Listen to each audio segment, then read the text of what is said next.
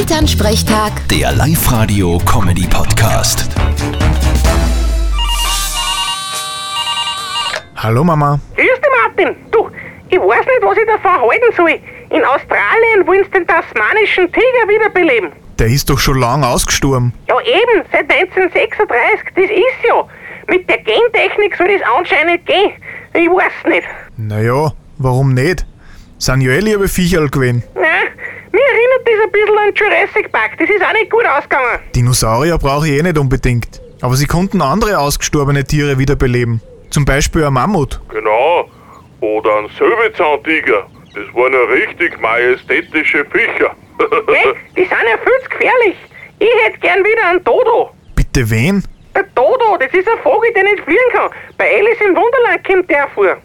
Kein Wunder, dass der ausgestorben ist. In erster Linie sterben Viecher ja dann aus, wenn sie keinen Partner zum Fortpflanzen haben. Na, da sehe ich für die eh dann schwarz.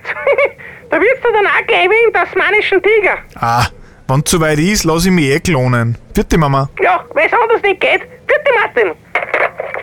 Elternsprechtag. Der Live-Radio-Comedy-Podcast.